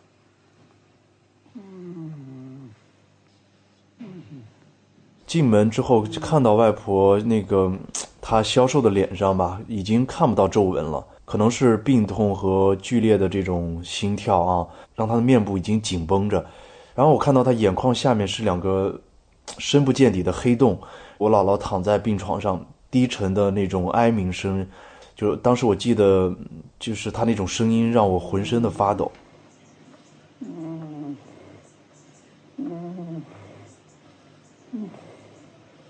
那边旁边放着一台那心电图的监控仪，上面都是一些报警的数值。那个机器一直在发出尖锐的声音，焦虑让整个病房都是一种在一种焦虑和恐惧当中。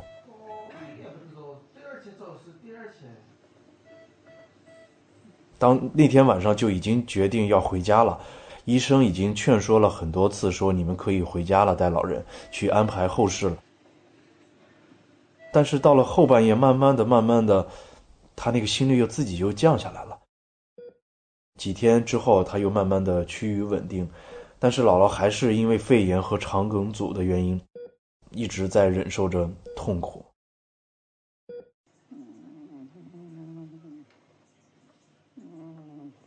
我最大的感觉是什么呢？是姥姥躺在那个病床上，像一匹饱经风霜、历经磨难的一匹老马。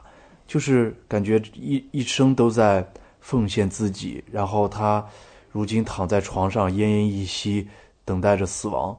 我不知道该用什么语言来形容，就会让我觉得那一刻让我非常的有感触，感慨我们的生命，我们生命的意义到底是什么？我们所存在的真相是什么？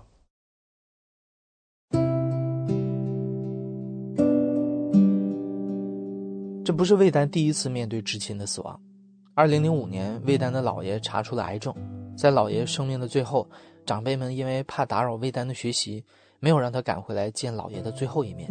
对于这件事儿，十几年过去了，魏丹还是耿耿于怀。呃，有点对我母亲他们的这种方式，我有点不能理解，为什么要背着孩子？明明他那是他的至亲，为什么在老人离世前不让他回去看一眼？难道学习在那一刻就真的有那么重要吗？最后我回去之后，只看到了我姥爷的棺材，然后葬礼正在进行。然后我姥爷去世之前，我听到我妈妈说了，说我姥爷就是他自言自语，他就说了一，他说了一句话，他说我感觉什么都能放下，就是放不下二毛。他老叫我小名就是二毛。我后来听完之后，我就哎，更心里更不是滋味。姥爷去世以后没几年，姥姥就突发脑溢血。魏丹也背井离乡，一直在影视行业里打拼，寻找自己梦想的出路。他每年回家的时间越来越少，只能从母亲只言片语里才知道，那个童年里天堂一样的小院儿已经没有人再去打扫了。姥姥被送进了养老院，已经完全不能说话了。回忆里的人和物好像都在逐渐的远去。十几年前，姥爷的去世带给了魏丹难以磨灭的遗憾，所以这一次，魏丹想要一直陪在姥姥的身边。他想用自己的在场去记住姥姥和与过去相关的一切。不仅如此，他还决定用手机把这个过程记录下来。呃，从哪说起呢？就是我其实是一个非常念旧的，特别从小就是一个比较，我自己感觉我是一个比较缺爱的一个人。但是姥姥她给我的那种爱。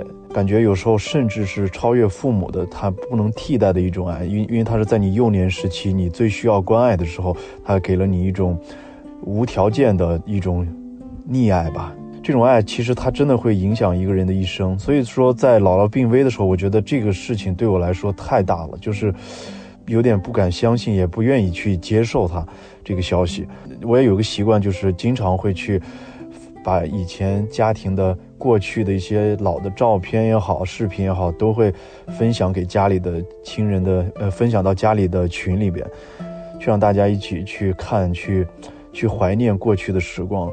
对，然后所以说这次我同样有这样的想法，就是想要把姥姥临终又是五个子女陪伴在她身边，我希望能希望用影像的方式留住姥姥最后的这段时光。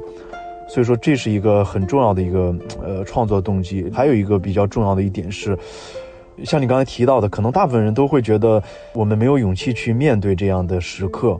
但是对我来说，这个苦难你没有必要去回避它。它看上去是痛苦的，或者说压抑的，让人窒息的。但是，我觉得这恰恰是真实的生活。我喜欢这样真实的东西。我觉得它是有力量的。魏丹开始和长辈们轮班照顾姥姥，近距离的观察，当疾病占领上风的时候，人的身体是如何节节溃败的。看着这个不可逆转的自然困境，他什么都做不了。这次，魏丹近距离的看到了死亡的整个过程，他不是记忆中那样温柔无声的，而是如此的具体和喧闹。整个病房里充斥着姥姥痛苦的回音。一个胃管直接从他的鼻子里边伸进他的胃里，从胃里用那个小桶把那个胃里的这个消化不了东西，相当于给抽出来。鼻子上捏着那个呃氧气，手手腕上又是输着液，他的血管清晰可见吧？然后我们都可以看到上面沾满了这个医疗的那些胶带啊胶布。姥姥在最痛苦的时候，一般是在呃凌晨。他可能四五点就已经醒过来，因为疼痛，他就醒过来。为什么呢？因为那个时间点正好是大肠开始蠕动，他其实是要排便的，但是因为肠梗阻，他无法，他的肠道已经无法正常排便，他整个肚子里边像是有人在两只手在拧衣服一样，在拧着他的肚子，在搅动。那个那个感觉一拧起来的时候，他会特别疼痛，他的五官会剧烈的抽搐和狰狞，甚至啊，非常的痛苦。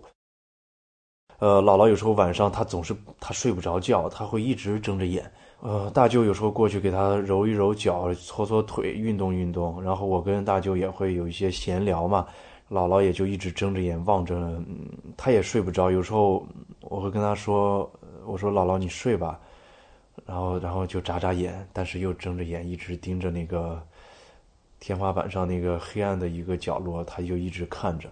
有时候是大舅躺在他旁边，也是嗯拉着手去睡觉，因为姥姥特别没有安全感，因为在最初脑出血到之后把他送到养老院之后，他每天都很孤独，每天身边一个病房里都。隔几天就有一个老人在半夜被抬走，所以他的那种孤独和恐惧，我们是无法想象的。所以为什么到了医姥姥到了医院之后，这次病我反倒发现，除了他疼痛的时候，大家人都在的时候，他总是跟这个眨眼，跟那个眨眼，总是伸出手让这个也握，让那个握。尤其当大舅走出那个病房的时候，姥姥那那个头。紧紧地跟着他，目光紧紧地跟随着他，直到他出去，一直眼睛就盯着那个门口，看他什么时候回来。大舅一进来的时候，姥姥就会把手伸起来，希望他能握住。所以我能从这个细节能感觉到，老人在这个时候是非常的痛苦、害怕和孤独，但是他另一方面又享受这种难得的五个子女能够聚在他身边，这样这样一种短暂的、残酷的幸福。这一次住院，五个子女和包括魏丹在内的孙辈们都有了心理准备，他们悉心的照料着母亲，甚至有说有笑的，仿佛也在把这种照护当做和母亲相处的最后一段时光。其中和魏丹接触最多的是大舅，也就是姥姥的大儿子，这个记忆中不太寻常的长辈，一个在镜头前总是穿着黑色衬衫、理着平头的中年男人，成了魏丹片子里的主角。因为这次拍摄吧，我觉得最大的让我对大舅有了的认识，或者说我自己的一个感触吧，就是在世俗人眼中看似是失败的，他不一定是真的失败的；在世俗人眼中看似这个人很愚拙、很愚蠢的一个人，他未必就是没有智慧的。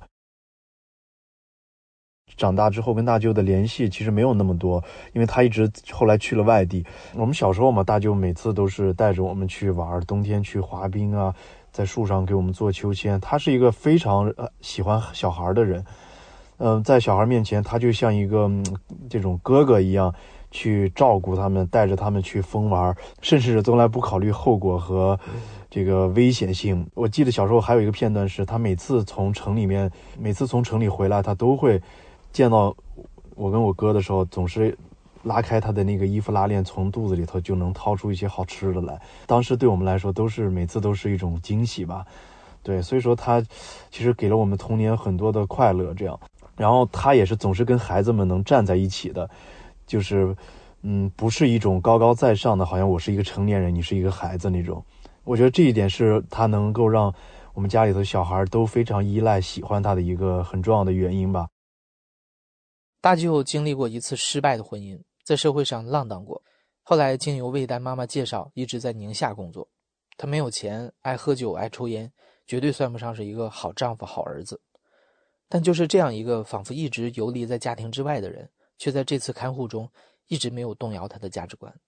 他要救母亲，不惜一切代价的。但是他却在这件事情上表现出了非常。柔软、有爱和真诚的一面，他并不会像跟大家、跟其他的子女一样陷入一些无休止的纠缠或者一些不必要的呃矛盾争论中，而是总是在想办法，总是在想办法。他无时无刻都在上百度查母亲的这个病要怎么治，一有时间就会坐到母亲的身边，握着她的手，或者把头埋在母亲的被子上。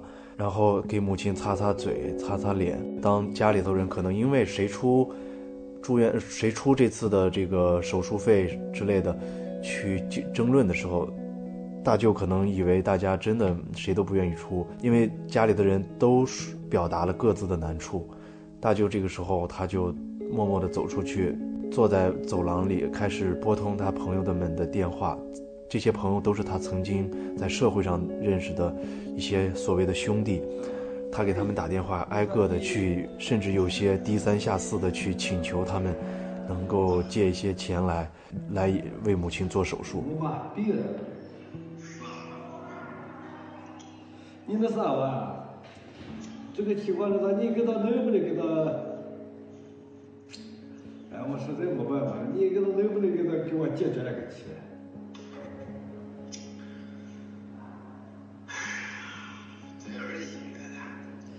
大舅和魏丹的姥姥一样，都是基督徒。大舅比其他子女多了一份虔诚，嘴里经常说着祷告。打电话前的那个早上，他说自己内心无法平静，如何祷告都平静不下来，不知道这是对母亲命运的预示，还是对自己的。在打了几个不太成功的电话之后，大舅的妻子来了，这给这个平静压抑的影片带来了第一个冲突的时刻。两个人好像根本看不见魏丹的镜头似的，在走廊里吵了起来。他还有三个孩子，有两个是跟前妻呃生下的，然后那两个孩子都是女孩，已经长大了，都上嗯都是已经工作了，然后跟现任的这个生下的这个一个小男孩，就是影片后面跟大舅说呃在医院陪伴的那个小男孩。开小马车开小呀，不要命。这就是你报我的，我所有人弟兄我给你打电话报，我报你这种，你报不了你就转。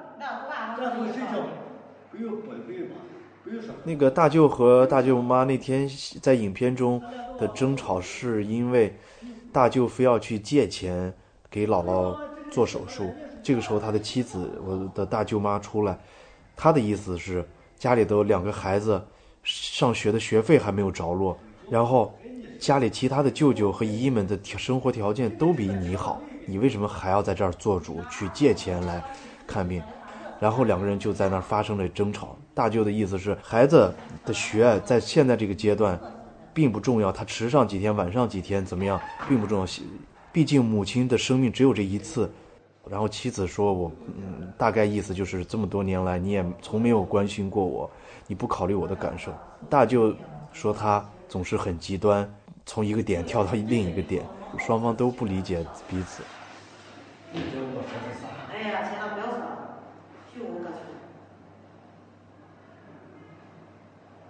因为当时我没有记录到这一段，就是当时我在家睡觉，然后睡醒之后我才去，睡醒去已经赶上就是大舅在借钱那一段了，呃，所以说我不知道他们之前就是他们有什么样的争吵，但是我大概大概能知道的是，这个就是因为看病谁出钱出多少钱，可能他们之间有了一些纠纷。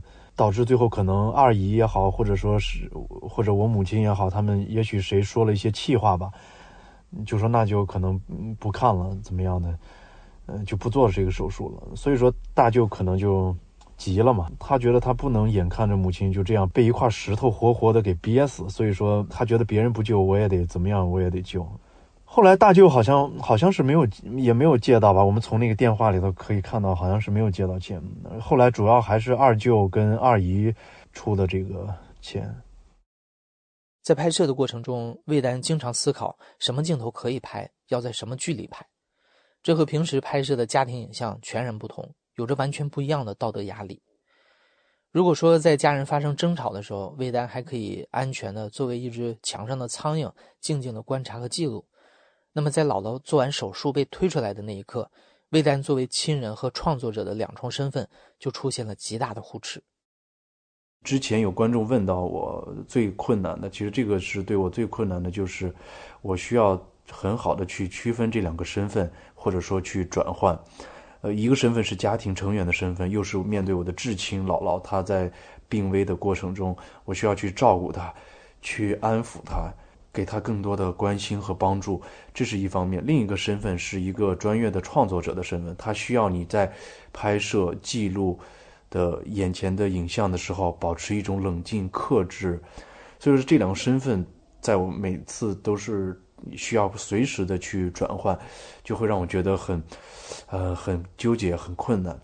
然后，尤其是在姥姥刚刚从手术室出来的时候，那一段是我最痛苦的一段，因为手机拿起来又放下，拿起来又放下，反反复复，因为看到姥姥的，因为疼痛吧，就是在那儿发出这种呻吟声，不停的呻吟，所以我会觉得，这个时候记录合适吗？或者说我是不是应该放下？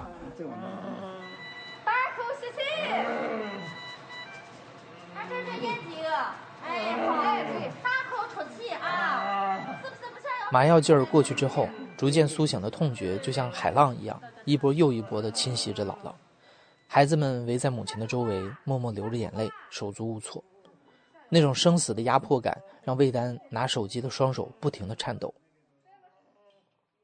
就是站在旁边看着姥姥，或者说去拉着她的手，还是我应该记录？但是这两个一直在我脑海中纠结。但是最后，所以就导致我拿起放下，拿起放下。但是最后，我还是决定去记录了下来。更加冷静的角度去想想，这个这样的一个时刻是非常重要的。它提示我们，痛苦是什么样的，疾病是什么样的，它带给我们的人的脆弱有多少。我认为它的价值和意义是大过于我当时个人的这个情感，就是说啊，情感羁绊的。我不喜欢去回避这些疾病和痛苦，我喜欢希希望能够去直面它。我觉得这是我们需要具备的勇气。魏丹的勇气让他拍到了那颗困扰着姥姥和整个家庭的石头，它是金黄色的，直径有足足五厘米。医生发现可能胆囊里还有颗更大的石头，但考虑到手术的复杂性以及老人心脏的耐受能力，只能等待着之后子女们再讨论。手术之后，姥姥恢复的不错，已经可以在搀扶下坐起来，对着魏丹露出久违的微笑了。子女们都特别珍惜这来之不易的状态，决定不再动手术。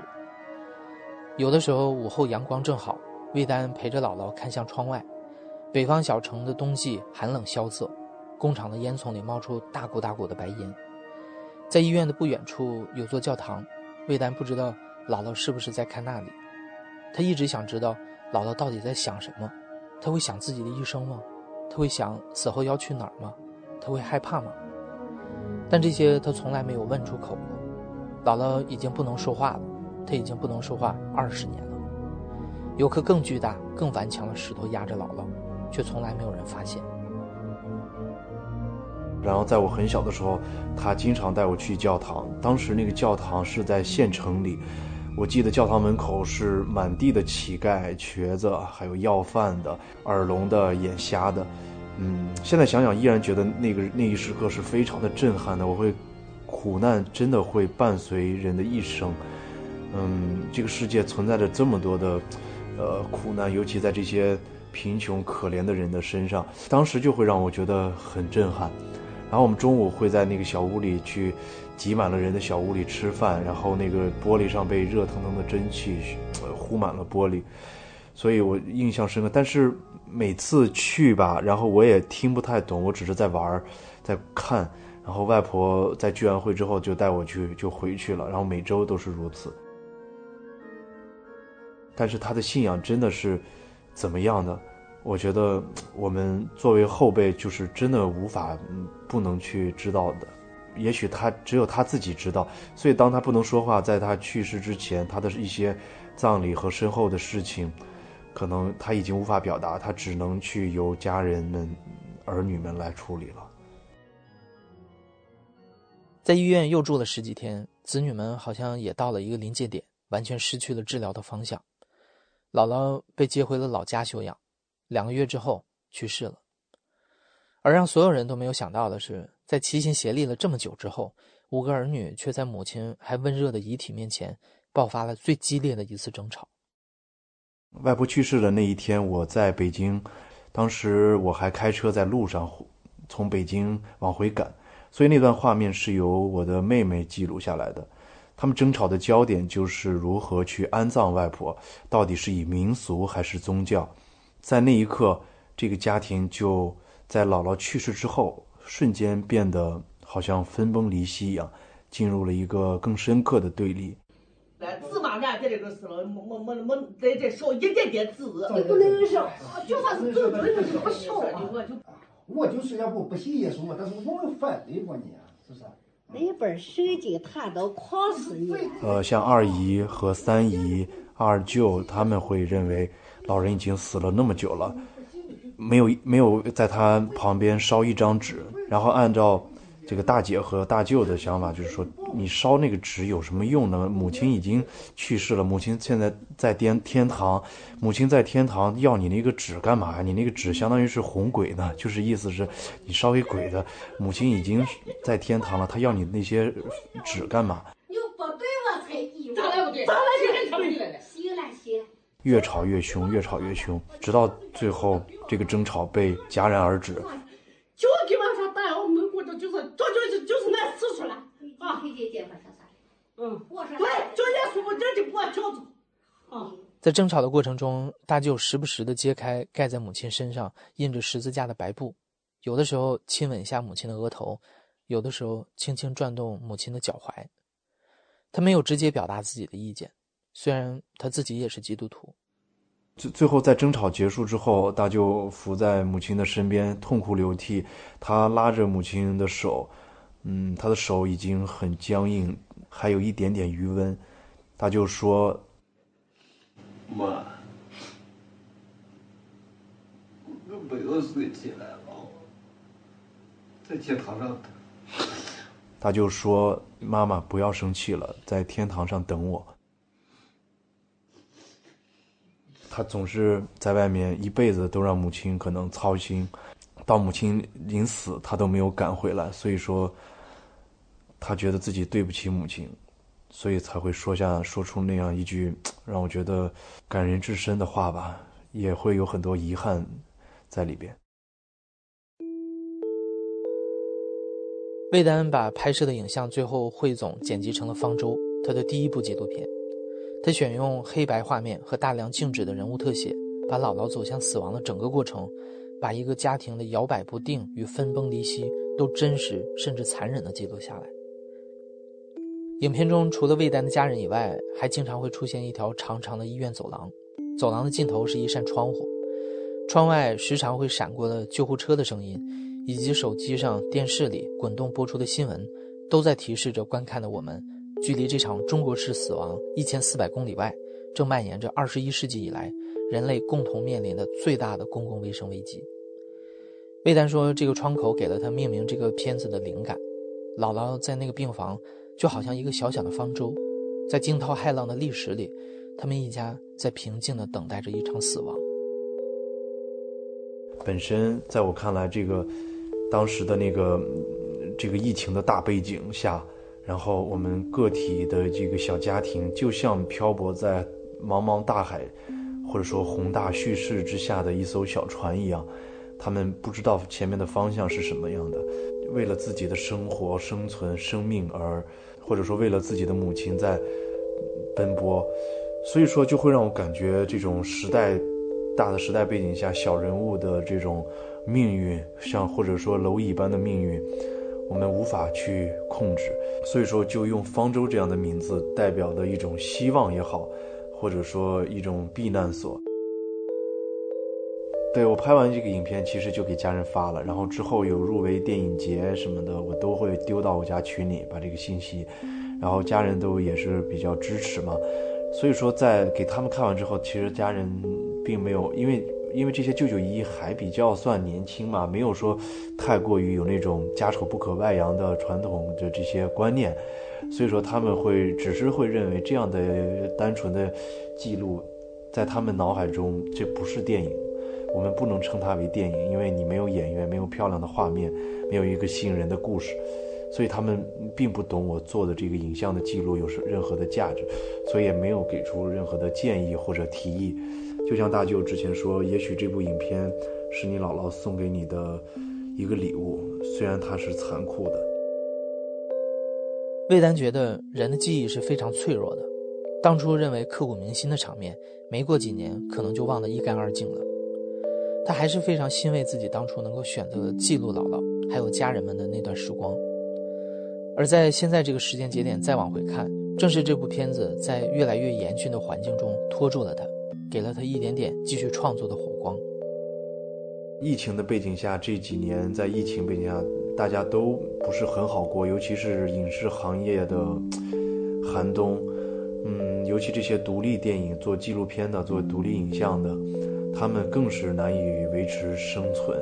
所以说，要平衡创作，又要平衡生活，就是每一个青年创作者所要面对的问题。我身边的创作者，有的去拍抖音了，有的去回到老家，呃，政府里上班，嗯，有的去，反正就是都转行的转行，离开的离开，没有几个坚持下来的，所以我就会感觉非常的遗憾吧，嗯，尤其是有高压的审查在在上面，你的影片不能被观众看到，你也无法回款，你甚至不能靠你拍摄的创作去。赚钱去养活自己，所以这个是一个很艰难的问题。我认为这个问题在短期内仍然不会有好的变化，我们还是需要在黑暗中继续前行。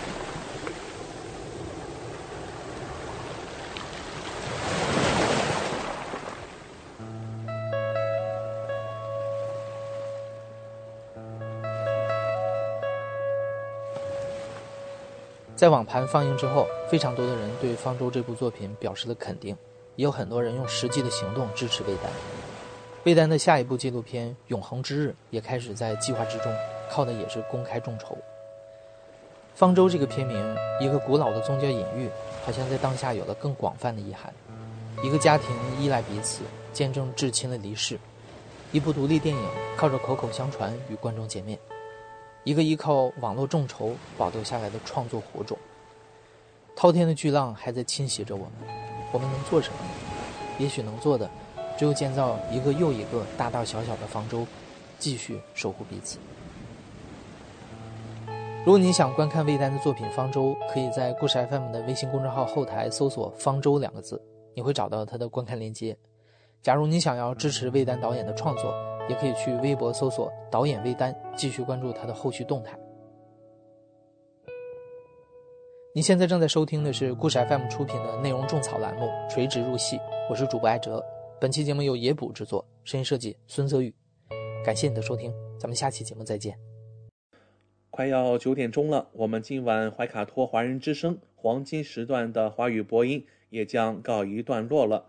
非常感谢有各位听众朋友的陪伴。我们在这里也要提醒听众朋友，那么从明天开始呀，我们新西兰怀卡托地区也会迎来温暖且湿润的一周。那在每天啊都会有一段时间的降雨，也请您做好防护工作。尤其啊在本周末，我们昨天也预报过了，在周日啊将会有一场中到大雨。如果您有任何出行计划，请记得提前关注最新的天气预报。好了，那如果您通过微信公众服务号“博雅文创”收听我们的节目，您可以继续收听我们带给您的二十四小时精彩的华语广播。今晚主播奥斯卡、小峰、轩轩在这里祝愿各位听众朋友们晚安。我们在下一个黄金时段空中电波再见。怀卡托华人之声，音质天成，悦动人生，伴我随行。怀卡托华人之声，音质天成，乐动人生，伴我随行。You are listening to Waikato Chinese Voices. Follow our radio, share the world. 您正在收听的是 FM 八十九点零怀卡托华人之声广播电台节目，我们在新西兰为您播音。